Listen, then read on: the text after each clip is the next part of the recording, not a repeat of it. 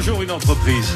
En réalité, aujourd'hui, on va le faire un peu différemment c'est un jour deux entreprises parce que euh, une chef d'entreprise a double casquette aujourd'hui avec d'un côté l'entreprise Batiland Morin à Saint-Avite et de l'autre la boutique H&H à Saint-Pierre-du-Mont. C'est la même personne, c'est Véronique Vignol. Bonjour, je suis Véronique Vignol, je suis donc la gérante de la société Batiland Morin, négoce en matériel de construction à Saint-Avite et également la gérante du magasin de meubles et de décoration, la boutique H&H à Saint-Pierre-du-Mont. Alors, ma journée de travail commence dès que je me lève parce que je fais un petit check-up de différents points comptables, mails, etc.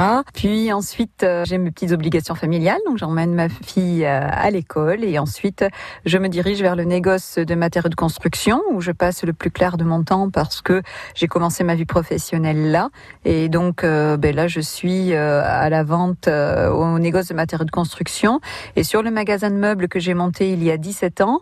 Donc là j'ai une équipe qui vend et moi j'assure la gestion de ce magasin et aussi la gestion financière et administrative de la société.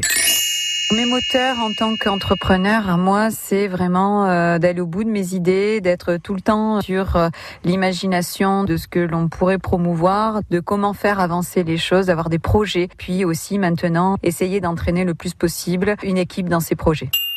Le public demande beaucoup à pouvoir monter des projets de décoration parce qu'il a du mal à visualiser, à se rendre compte tout seul. Donc le logiciel 3D que nous avons au magasin de meubles permet de monter des projets avec vraiment des vendeurs spécialisés dans le conseil. Donc voilà, c'est développer beaucoup le service à la personne en termes de projets 3D au magasin de meubles et puis ben, vraiment tous les produits de finition et d'aménagement au négoce de matériaux. À réécouter et à podcaster sur l'appli France Bleu.